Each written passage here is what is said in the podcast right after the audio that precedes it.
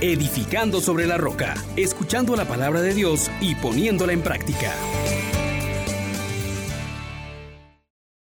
Paz y alegría en Jesús y María. Le saluda a su hermano Juan Elias de la Misericordia Divina. Hoy hay algo muy importante que Dios quiere comunicarte.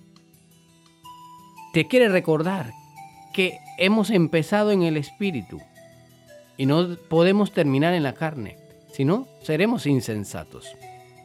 Tomemos al apóstol Pablo, capítulo 3 de la carta a los Gálatas, versículos del 1 al 5. Pero antes, digamos, oh gran poder de Dios, enciéndenos en tu fuego el amor. Oh Espíritu, que vienes de lo alto, llénanos de Dios. Oh Espíritu, óleo santo, úngenos en el amor. Dice así la palabra de Dios. Insensatos Gálatas, ¿quién los ha embrujado? Y pensar que ante ustedes y ante sus ojos se presentaron la figura de Jesucristo en la cruz. Contéstenme a una sola pregunta. ¿Recibieron el Espíritu por observar la ley o por haber respondido a la fe? ¿Tan estúpidos son? Empezaron por el Espíritu para terminar con la carne. Tantas magníficas experiencias en vano.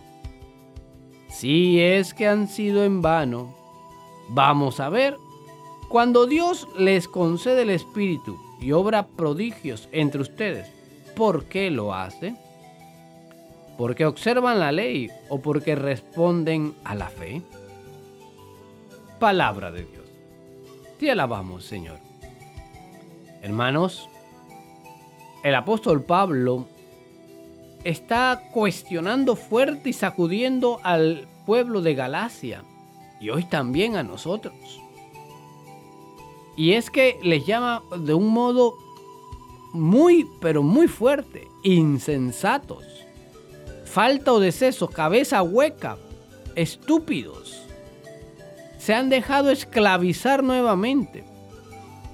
Y tú y yo tenemos también este riesgo de querer vivir la fe por medio de unas obras, de unas cuantas cositas que hacemos.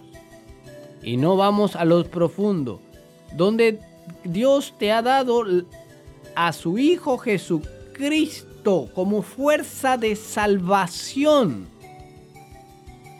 Sin embargo, creemos que nos podemos salvar si haces tal o cual rezo, si envías tal o cual cadena, y no vamos a lo profundo, a liberarnos de esas ataduras, de esas concepciones donde unos son más que otros, donde la libertad queda reducida a una palabra, porque usamos sistemas opresores o donde nuestras relaciones están marcadas por el egoísmo, por el robo, por la idolatría, por la fornicación, el adulterio, por querer llamar malo a lo bueno y a lo bueno que Dios te ha dado, no le hacemos caso, pero en cambio a lo malo le queremos llamar bueno. Mi hermana, mi hermano, hoy Dios te vuelve a decir, Él ha suscitado una liberación de todos tus enemigos.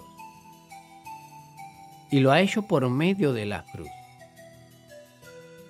Porque quiere que tú vivas en la libertad. ¿Qué libertad? La que no tiene obstáculos para hacer el bien, para ser feliz no seamos insensatos, procurando libertades que satisfacen la carne, pero no llenan el espíritu. Hermanas, hermanos, dejémonos atraer nuevamente por el Señor para ser auténticos hijos suyos que viven en libertad. estamos atrapados, oprimidos por tantos sistemas de injusticia que solamente podremos experimentar la libertad cuando nos volvamos al Señor. Cuando aceptemos su propuesta de muerte en la cruz, en donde tú y yo también tenemos que darle muerte a todo aquello que me esclaviza, que me mata, que me atrapa y no me deja ser libre. Recuerda que quien pide, recibirá. A quien busca, hallará. Quien llama, se le abrirá. Esta es la promesa que Dios te hace y que también tú y yo podemos acoger en este día. Para ser libres nos ha liberado Cristo. No seamos más insensatos, no empecemos en el espíritu y terminemos en la carne. No creamos que ser un cristiano es tener solamente un título, una apariencia.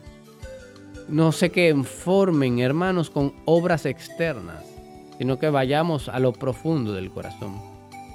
Por eso hoy te decimos una vez más, Señor Dios nuestro, ten misericordia de nosotros, porque hemos pecado, porque nos hemos apartado de ti.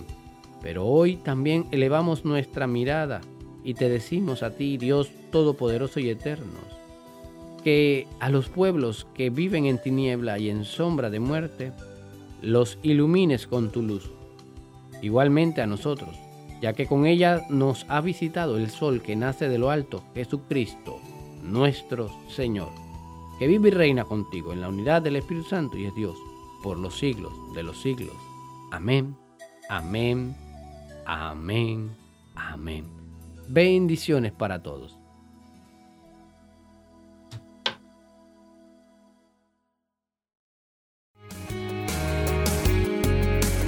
Les exhortamos, hermanos, por la misericordia de Dios, que pongan por obra la palabra y no se contenten solo con oírla